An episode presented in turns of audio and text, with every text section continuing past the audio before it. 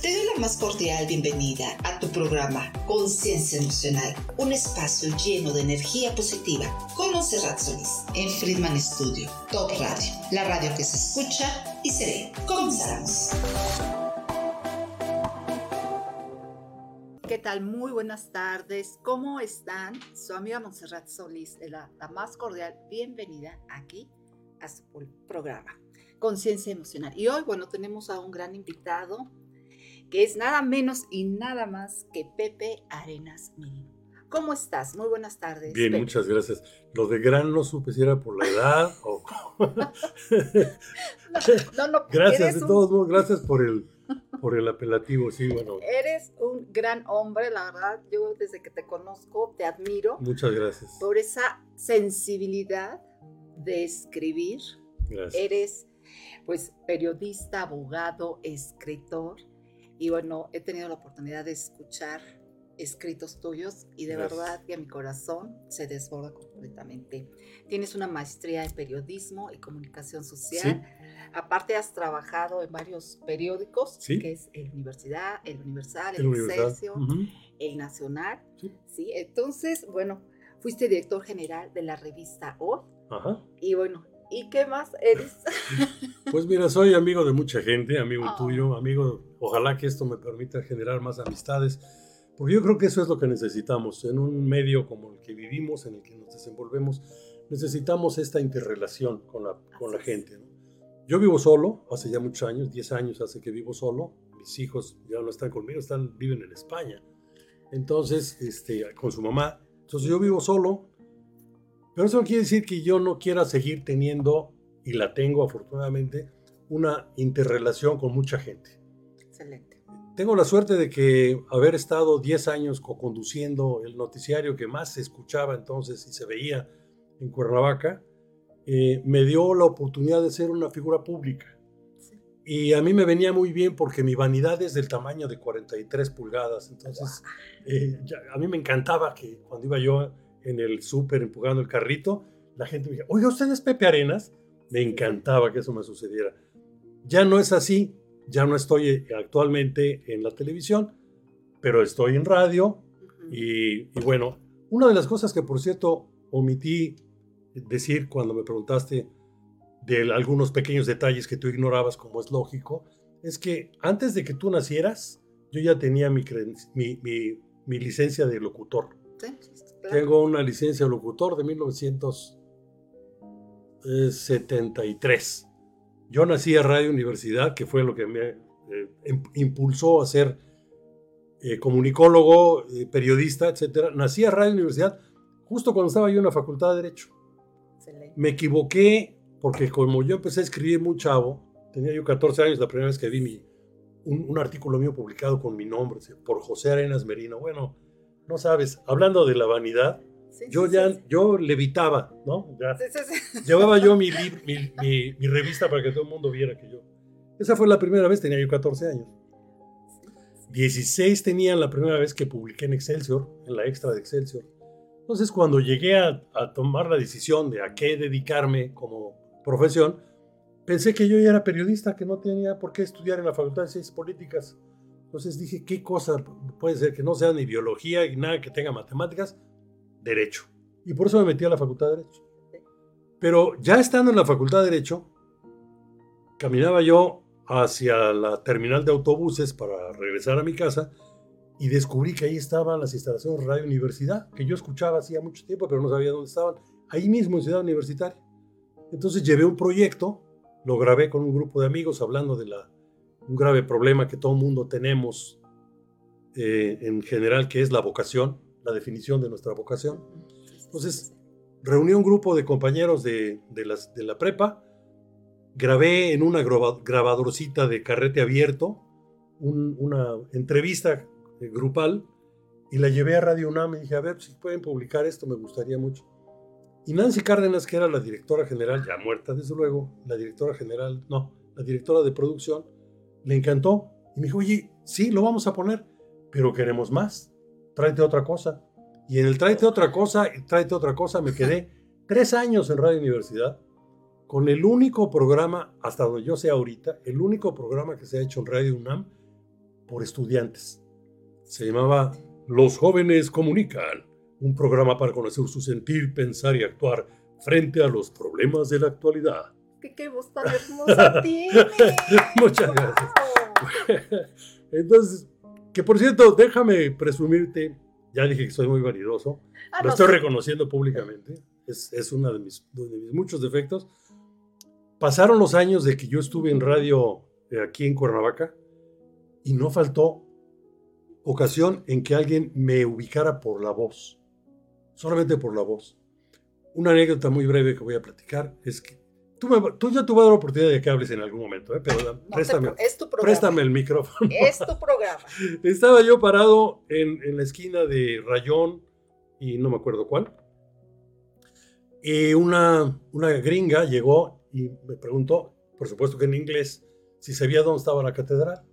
Entonces yo le dije, you have to, to just go straight ahead, this, this one straight and then to the left. Ya le expliqué todo cómo rollo. Pero estaba parado junto a mí un señor, muy, muy- como esperando que yo terminara de hablar. Ya se fue la gringa y me dice, oiga, disculpe, señor. Sí, dígame. ¿Es usted Pepe Arenas? Sí, Sí. por la voz, me dijo. Pero estaba yo además hablando en otro idioma y eso, bueno, me hizo sentir muy bien. ¿En qué me quedé? Te decía yo, pues, que también soy locutor y que... Corresponsal en Europa. Ah, sí, fíjate, fíjate sí. guau. Escribí, eh, mientras estaba yo precisamente en la Facultad de Derecho, mi papá escribía en el, en el Universal. Y el Universal ya no, pero entonces tenía una sección eh, juvenil. Y mi papá me dijo, oye, ¿quieres escribir en la sección juvenil? Pues claro, si lo que yo quiero es escribir y que se vea mi nombre impreso. Y entonces empecé a escribir en la sección eh, juvenil. Pasan los años, muchos. Voy a la, a la ENEP Acatlán, que así se llamaba entonces. La ENEP hoy es la FES Acatlán, la, la Facultad de Estudios Superiores de Acatlán, de la UNAM. Y ahí trabajaba yo justamente dando clases en Derecho, aunque no me gusta el Derecho Ajá. daba yo una materia que se llama Régimen Legal de los Medios de Comunicación en México, así que tenía que ver con lo mismo. Y me inscribí en segunda carrera porque ya entonces había entendido que tenía que tener un título de licenciado en periodismo. Por eso me inscribí. Entonces en la tarde era yo alumno de periodismo y en las mañanas era yo maestro de derecho. Consigo una beca del programa de formación de personal docente de la UNAM para irme a un lugar que ni sabía yo siquiera, no lo recordaba que existiera en el, en el mapa mundi. Se llamaba Yugoslavia, la Federación de Repúblicas Socialistas de Yugoslavia. Y organizo ahí mismo en la NEPA Catlán, junto con otro compañero, un coloquio, que así le pusimos muy rimbombante, el Coloquio Internacional de los Medios de Comunicación. Y le pedimos a varias embajadas que nos enviaran pues al agregado cultural o al agregado de prensa, quien fuera, para hablar justamente de los medios en su país. Y de la Federación de Repúblicas Socialistas de Yugoslavia mandaron a un profesor queridísimo después, magnífico amigo mío que desgraciadamente ya murió, Polo Borrás, que había estado en Yugoslavia. Entonces lo, invitamos, yo no lo conocía, yo hice la presentación para su plática. Y cuando terminamos dije, a ver, explíqueme, profe, ¿cómo es eso de que estuvo usted en Yugoslavia? Ya platicamos un poco más. Dije, a mí me gustaría ir porque yo pretendí conseguir una beca en Europa, pero de las cinco o seis universidades a las que escribí, todos me decían, no puede usted venir porque no tiene usted el título de- de periodismo, pero puede usted venir a derecho. No, yo no quiero ir a derecho, yo quiero ir a periodismo. Y fue por eso, precisamente, que decidí estudiar la segunda carrera. Cuando yo conocí a Polo, yo ya estaba en tercer semestre. Me dijo, mire, es muy fácil. Escriba a la embajada y pida que lo reciba el agregado cultural, a ver si puede promover una beca para usted allá. Y que escribo y que me contestan y que me dicen, da. Da es la palabra que yo no sabía decir antes de llegar a Yugoslavia, que quiere decir sí. Yo no sabía que da es sí. Bueno, entonces, así es como me voy a Yugoslavia y me llevo la corresponsalía del periódico El Nacional, para el que ya escribía, me llevo la corresponsalía de Radio UNAM, por supuesto. Y mm, creo que esos dos nada más.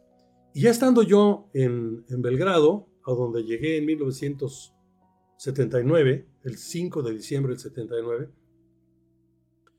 eh, me inscribo en la, en la, facultad, no sabía yo una palabra cuando llegué, no sabía decir da, ahora ya sé decir da. Da. Da, como se dice en ruso Da. también. Y, y bueno, la historia es que me inscribo en la, en la, en la facultad, pero la obligación era obviamente tomar el, el curso del, del idioma. Entonces empecé en febrero y en septiembre entré a la universidad. Ya más o menos me defendía yo en el idioma, que es bastante complicado, el serbo-croata. Y estando ya ahí, muere Tito en el 80 y empiezan a llegar eh, enviados especiales de muchos medios, entre ellos mexicanos. Entre los mexicanos llega Jimena Ortúzar, de, de, de Proceso, llega Miguel Reyes Razo, del Universal, precisamente, y llega eh, alguien más, eh, no me acuerdo ahorita el nombre, de Notimex. Pero con Notimex llega también Pedro Ferri Santa Cruz, que era el director general de. Notimex, a firmar el convenio con Tanjug, la agencia yugoslava. Pero le acompañaba alguien a quien yo conocía de muchos años atrás porque era muy amigo de mi papá. Me dice, oye, Pepe, ¿qué haces aquí? Le dije, pues aquí vivo, estoy estudiando la maestría en periodismo y comunicación colectiva. Ni siquiera ser corresponsal de Notimex. Pero por supuesto, pero claro. Ven, te voy a presentar con don Pedro Ferriz. Don Pedro Ferriz hicimos una muy buena relación. Estuvo, creo que cinco o seis días nada más ahí. Por cierto, le atacó el- el- un problema muy serio del, del riñón. No tuvo que ir al hospital, pero casi. Y bueno, estuvimos ahí departiendo cinco días. Me quedo entonces con la corresponsalía de, de Notimex Excelente. como corresponsal en Europa del Este. Pero Miguel Reyes Razo llega como enviado especial, suponiendo que ya las exequias de Tito, de Joseph Broz Tito, el mariscal, iban a ser breves. Se tomaron un mes. ¿Y por qué se tomaron un mes? Porque había que definir cuál iba a ser la situación de, la Federación de Repúblicas Socialistas de Yugoslavia, una vez no mu- muerto, el que aglutinó a todas esas repúblicas.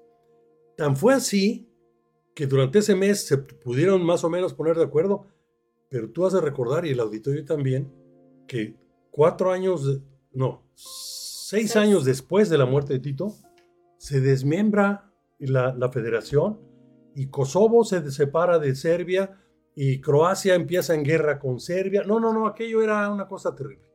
La historia es que yo, cuando me doy cuenta, Miguel se regresa a México. Va, de retache. Y recuerdo haber estado pasando, entonces se, se usaba el, el, eh, eh, no es linotipo la palabra, pero se parece. Estaba yo pasando el- mi, mi nota desde, desde la máquina de escribir que va marca- grabando la cinta en la que van pasando las palabras, y junto a mí estaba el otro aparato cuyo nombre tapé. A ver, Alzheimer, ¿cómo se llama ese aparato? ese aparato estaba abierto y de repente oigo la campanita, pin, pin, pin, y volteo y era mi padre desde la dirección del Universal. Wow. Me dice, oye, hijo, ¿tienes una nota? Le dije, pues la que estoy mandando ahorita a Notemex. A ver, pónmela. Entonces, tomo la punta de la nota, la engancho y, y va pasando, mientras yo estoy escribiendo, va pasando y la van leyendo en la, en la redacción del Universal. Y me dice mi papá por el mismo aparato. Dice, ¿quieres ser corresponsal del, del Universal? Y mi pregunta fue, ¿de a cómo no? y ya nos arreglamos, pero me hicieron corresponsal no nada más de en Yugoslavia, sino de toda Europa. De hecho, déjame presumirte, fui el primer corresponsal del Universal en Europa. Esa es la historia de la corresponsalía. Excelente. Y es que las letras las traes ancladas en las venas. Tú ya naciste, si vienes de una familia, tanto por parte paternal como maternal, escritores. Es correcto, es correcto lo que dices. Pues, aparte, mucha suerte, porque como que se te daban las cosas, ¿no? Imagínate qué afortunado has sido. Ciertamente, Pepe. ciertamente. ¿Mm? Mira, dejé mi bolso, no sé si puedo acercarme o si me hace favor, te, lo- Sí. te lo ruego. Sí, porque este Ahí es un hombre que escribe maravillosamente. Muchas gracias, te lo Y aprecio. bueno, sus Gracias. cuatro novelas que yo tengo que leer una definitivamente que me trae así como que, que, que me está latiendo el corazón, basura. ¡Charán! ¡Charán!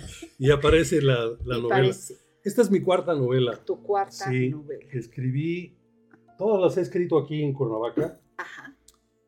La primera la empecé a escribir precisamente en Belgrado. El, ve- el- el segundo invierno de Belgrado me pescó eh, en terribles condiciones porque eh, fue, yo creo que en muchos años, según me lo explicaron, no había caído tal cantidad de nieve en Belgrado como esa vez. Entonces yo vivía solo en mi departamentito, que era un departamento muy pequeñito, con calefacción, pero el día que quise salir para ir a la redacción a pasar mi nota, por más que empujé, Sí, nunca no. pude. La nieve, nieve. había tapado completamente la entrada. Sí. La historia es que eh, les avisé en el periódico que yo no podía estar enviando notas. Empecé a mandar cosas por teléfono y me senté a escribir la primera novela. Dime, Sácame dime, dime. de esta duda. ¿Es la de no hay vacantes? No, la primera novela que tú no has leído y que nadie ha leído porque no la he publicado. ¿Cómo Es la primera. Se llama, se llama eh, De noche cuando me acuerdo. De noche cuando me acuerdo. Ese es el título. Esa, esa historia, hablando de escribir, esa historia es la, está basada en la biografía de mi abuela, mi, mi personaje favorito. Mi abuela materna, que fue prácticamente como mi padre para mí, porque mi papá se fue muy temprano de, de la casa paterna, de la casa matrimonial. Me quedé solo con mi madre y, y mi abuela se hizo cargo de mí como, como si fuera de veras su, su hijo. Entonces yo tuve dos mamás. Y por eso escribí esa novela, porque la, la dedico a la memoria de mi abuela y escribo casi, casi su biografía. Bueno, hay muchos trozos de su biografía puestos ahí.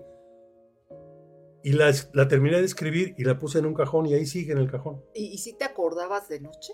O sea, si el título tiene que ver con, con ella. O sea, de noche cuando me acuerdo. Qué bonito. Te voy a decir, te voy a decir, me ha sucedido muchas veces en mi vida, y esa fue una de ellas, que, no sé, a una hora de la noche, mientras estoy dormido, recibo el mensaje. Yo estaba pensando en el título, y cuando despierto, siempre he tenido la costumbre de tener un trozo de papel y una pluma junto a donde... donde lo-. Ahora también el teléfono, porque ahí grabo. Sí. Me levanté y escribí de noche cuando me acuerdo. Ah, Y a la mañana siguiente dije, ¿por qué escribí esto? Y dije, es el título de la novela. Y es efectivamente el título de la novela. ah, Ya la voy a publicar pronto, lo por prometo. favor. No, la siguiente novela la escribí, se llama... No hay vacantes. No, la siguiente novela... la siguiente novela se llama eh, Al mejor postor. Al mejor postor es resultado de la única experiencia que tuve como abogado. Cuando estaba yo en la Facultad de Derecho, el profesor de, de Derecho Constitucional, que era entonces el procurador de justicia en el Distrito Federal, estoy hablando de... Ay, se me va a olvidar otra vez, no es cierto. Eh, Zorrilla Martínez, de Guillermo Zorrilla Martínez. Él era mi profesor de Derecho Constitucional. Y nos dice que por vez primera en la historia de la Procuraduría se iba a abrir un curso, concurso, para ingresar como oficial secretario del Ministerio Público.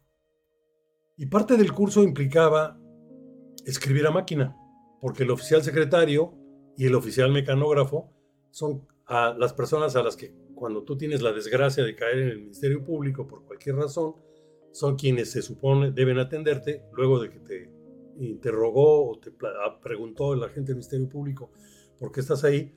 Y entonces hay que escribir así. Así lo hacen todos, con Sí. dos dedos. Para escribir la, el- el- la declaración del sí, sí. testigo, o del demandante o del acusado. Y esa fue la experiencia que yo tuve durante poco más de un año y medio, trabajar en una agencia del Ministerio Público en Azcapotzalco, en la Ciudad de México. Y salí tan asqueado de eso, tan, tan asqueado, que decidí no ser abogado. Cuando ya estaba yo a tres semestres de acabar la carrera. Dije, no, yo no voy a hacer esto.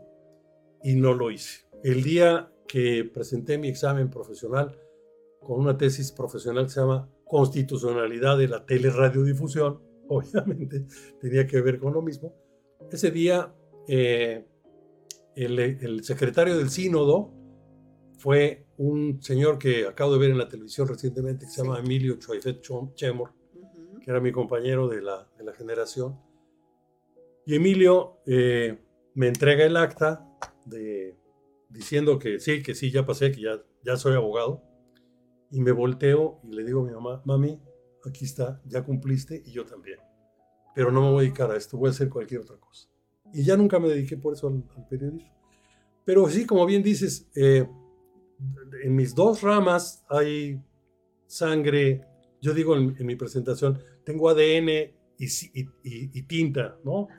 Porque hubo alguien que probablemente en el auditorio reconoce, que fue mi tío Roberto Blanco Bueno, que fue un, escritor y periodista muy conocido, pues era un poco mi modelo. Mi, padre mismo, mi propio padre, cuando ya había yo retomado la relación con él, me llevaba a la redacción de el periódico Excelsior, a donde yo ya había publicado varias veces, pero no en la redacción, yo mandaba mi material. Y de ahí nace la idea de escribir eh, la, el monólogo que estoy presentando ahorita, yo como autor, no, como, no como actor, sino como autor. El diario de un loco. El, el loco de un diario. El loco de un diario. Te voy a decir por qué, por qué se llama El loco de un diario y no el diario de un loco. Tiene que ver con lo mismo porque lo escribí inspirado en el mismo cuento en el que se inspiró el que escribió, que no sé quién es, ignoramos quién fue el autor bueno, yo lo busqué, de esa obra. Dice Nicolai Gogol. No, Nicolai Gogol escribió el cuento. Ah, el cuento. Ese cuento es el que me permitió a mí, me inspiró para escribir. Como parte de. El, el loco de un diario. Pero el diario de un loco lo vi por vez primera interpretado por el, uno de los mejores actores que ha habido en este país, que se llamó Carlos Ancira. Mis respetos a don Carlos. Tenía yo 15 años cuando llegó a la, al auditorio de la secundaria, la secundaria 4, allá en la Moisés Sáenz en México. Lo llevó, eh, ahorita me acuerdo, eh, el, la persona que lo llevó, lo presentó y y fue la primera vez que yo vi a Carlos Ancira haciendo el, diario de un loco. El personaje. Me impactó de tal suerte que lo volví a ver siete veces, seis veces, en el transcurso de la vida. La última vez que lo vi debo haber tenido yo cuarenta y tantos años. Y me debe haber significado tanto el mensaje y todo lo demás, que en diciembre pasado, antes de las navidades, solo en mi casa, me puse a escribir algo que no tenía nada que ver ya decía que a mí me dictan, y me puse a escribir la versión que yo hice moderna, actual, en la Ciudad de México, que se llama El Loco de un Diario. Y se llama El Loco de un Diario porque es alguien que trabaja en la redacción de un diario. Y ahora lo voy a decir públicamente, me voy a atrever a hacerlo. Ese diario en el que yo me inspiré es precisamente el Excelsior, porque es el periódico en el que escribía mi padre, repito, y en el que yo también mucho tiempo después me sentaba a escribir mis propias cosas para publicarlas.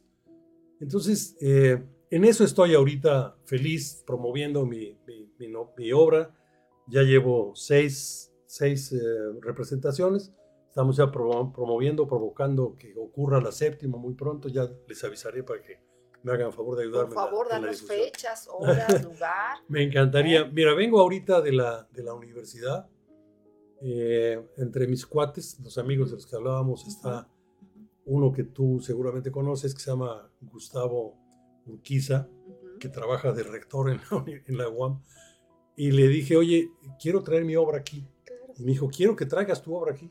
Así que funcionó muy bien. Excelente. El próximo lunes a las 11 de la mañana, en un auditorio que se llama Carrizales, que está precisamente en la planta baja de la torre de rectoría, vamos a presentar el, loco de un diario. Excelente. Por vez primera en la universidad y mi intención es presentarlo en todas las... Las, las, universidades. todos en todos los lugares. porque lo que yo quiero, lo que yo quiero, Monse, es llevar a la gente al teatro porque la gente no va al teatro. Exactamente, no va al teatro. Yo te aseguro, he tratado con sindicatos. En el sindicato de Capufe me trataron magníficamente y vamos a presentarla ahí también para los empleados de Capufe, para los, los compañeros del sindicato, en el sindicato de trabajadores de, del, del, eh, Poder Ejecutivo también fui bien recibido y la intención es esa. Yo se los dije y lo firmo si quieren. El 97.34% del personal nunca ha entrado a un teatro. ¿Es en serio? Sí. Entonces lo que yo quiero es precisamente que la gente vaya al teatro y se acostumbre y se haga la idea de que el teatro es cultura, definitivamente. ¿Y cuánta gente le ha ocurrido, como me sucedió a mí, que por una experiencia en el teatro termina escribiendo teatro? Es lo que me pasó a mí. Hay un actor muy conocido eh, que se llama Mario Iván Martínez, Ujú. extraordinario actor, extraordinario actor, que hizo una versión mucho más cercana acá de, el, de la misma obra que hacía Carlos Ancir. Entonces, cuando terminé de escribir la obra, dije, ¿a quién puedo llamar que, que venga a ver si quiere hacer mi obra?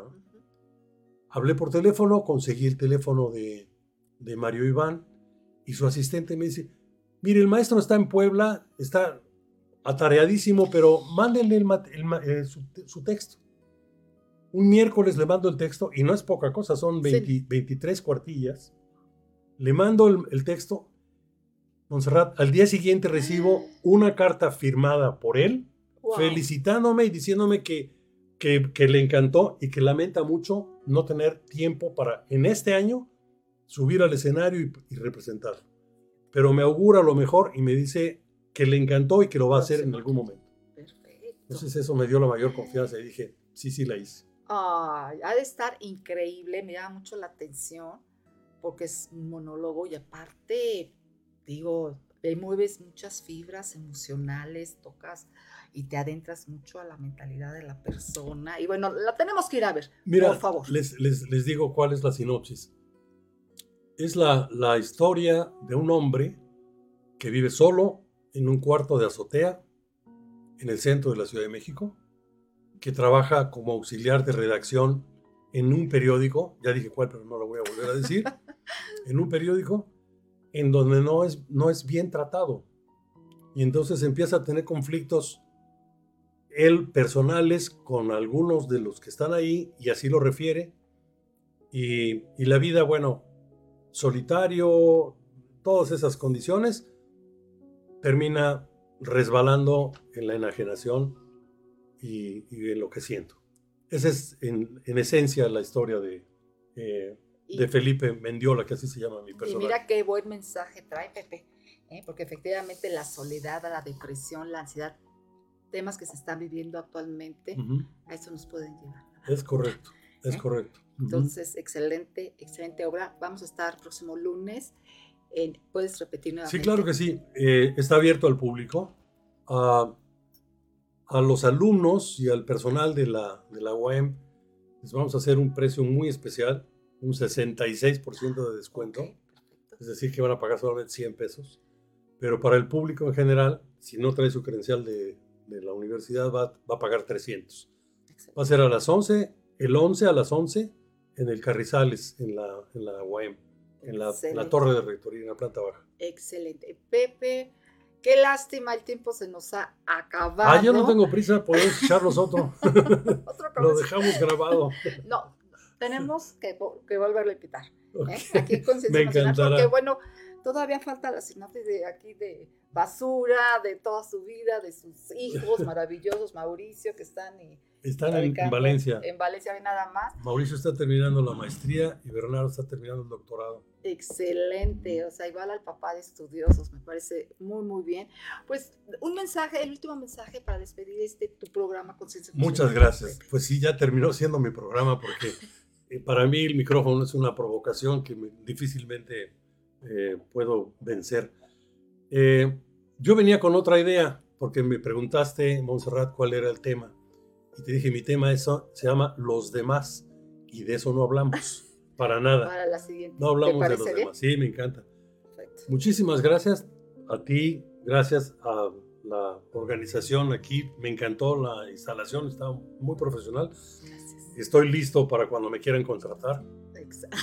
Me gustaría hacer aquí mi propio programa, por supuesto, porque yo hago mi programa de, de televisión que se llama platiquemos con Pepe Arenas. Excelente, pues ahorita puedes hablar con el productor, de hecho está aquí y él te dará todos los detalles. Muy bien. Y bienvenido nuevamente Muchas gracias. Muchas Emocional. Gracias tu programa. Muchas gracias. por, gracias, Monserrat. Porque yo sé que tienes una agenda muy ocupada y de verdad, muchísimas gracias. Mil gracias a ti. Aquí. Gracias por su atención. Muchísimas gracias. Excelente tarde y nos vemos para la siguiente semana. Gracias. Ha sido un placer compartir contigo este momento emocionante y te espero el próximo jueves de una a una y media de la tarde, aquí en tu programa Conciencia Emocional con Monserrat Solís en Friedman Studio, Top Radio, la radio que se escucha y se ve.